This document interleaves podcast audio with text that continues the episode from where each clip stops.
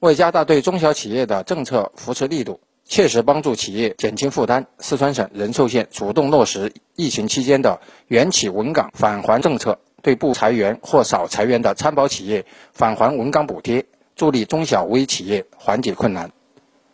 四川灿光光电有限公司自二月五号复工以来，用工成本上升，生产效率下降。企业效益受到影响，关键时刻，仁寿县人社部门不仅帮助企业申领了稳岗补贴资金一百多万元，还鼓励企业设置扶贫车间，解决贫困群众就业问题和企业用工问题。四川灿光光电有限公司员工叶燕说：“我在灿光光电工作三年多了，公司为我们买了社保之后，每个月能拿到三千左右，这让我感到非常的高兴，非常的幸福。”因为自从在企业上班以后，日子得到了保障，生活也过得越来越丰富多彩。四川灿光光电有限公司行政人事部经理尹金芳说：“我们企业过去关心贫困群众，就是给他们送钱、送温暖，救他们一时之急，无法解决他们的长久生存问题。现在，我们企业设置了扶贫车间，让贫困户能就近就业。”这样既拓宽了贫困户的征收渠道，还有效地解决了他们的就业问题。除了鼓励企业设置扶贫车间外，仁寿县人社部门还引导企业把原企稳岗补贴资金及时用到职工的各项生活补贴、保险补贴和培训工作上，让资金真正用在刀刃上。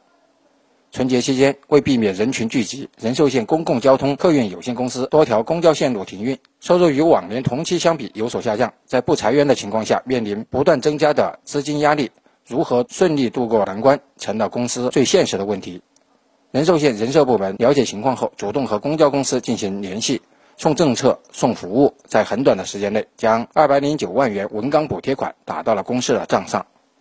仁寿县公共交通客运有限公司。人事科科长梁婷说：“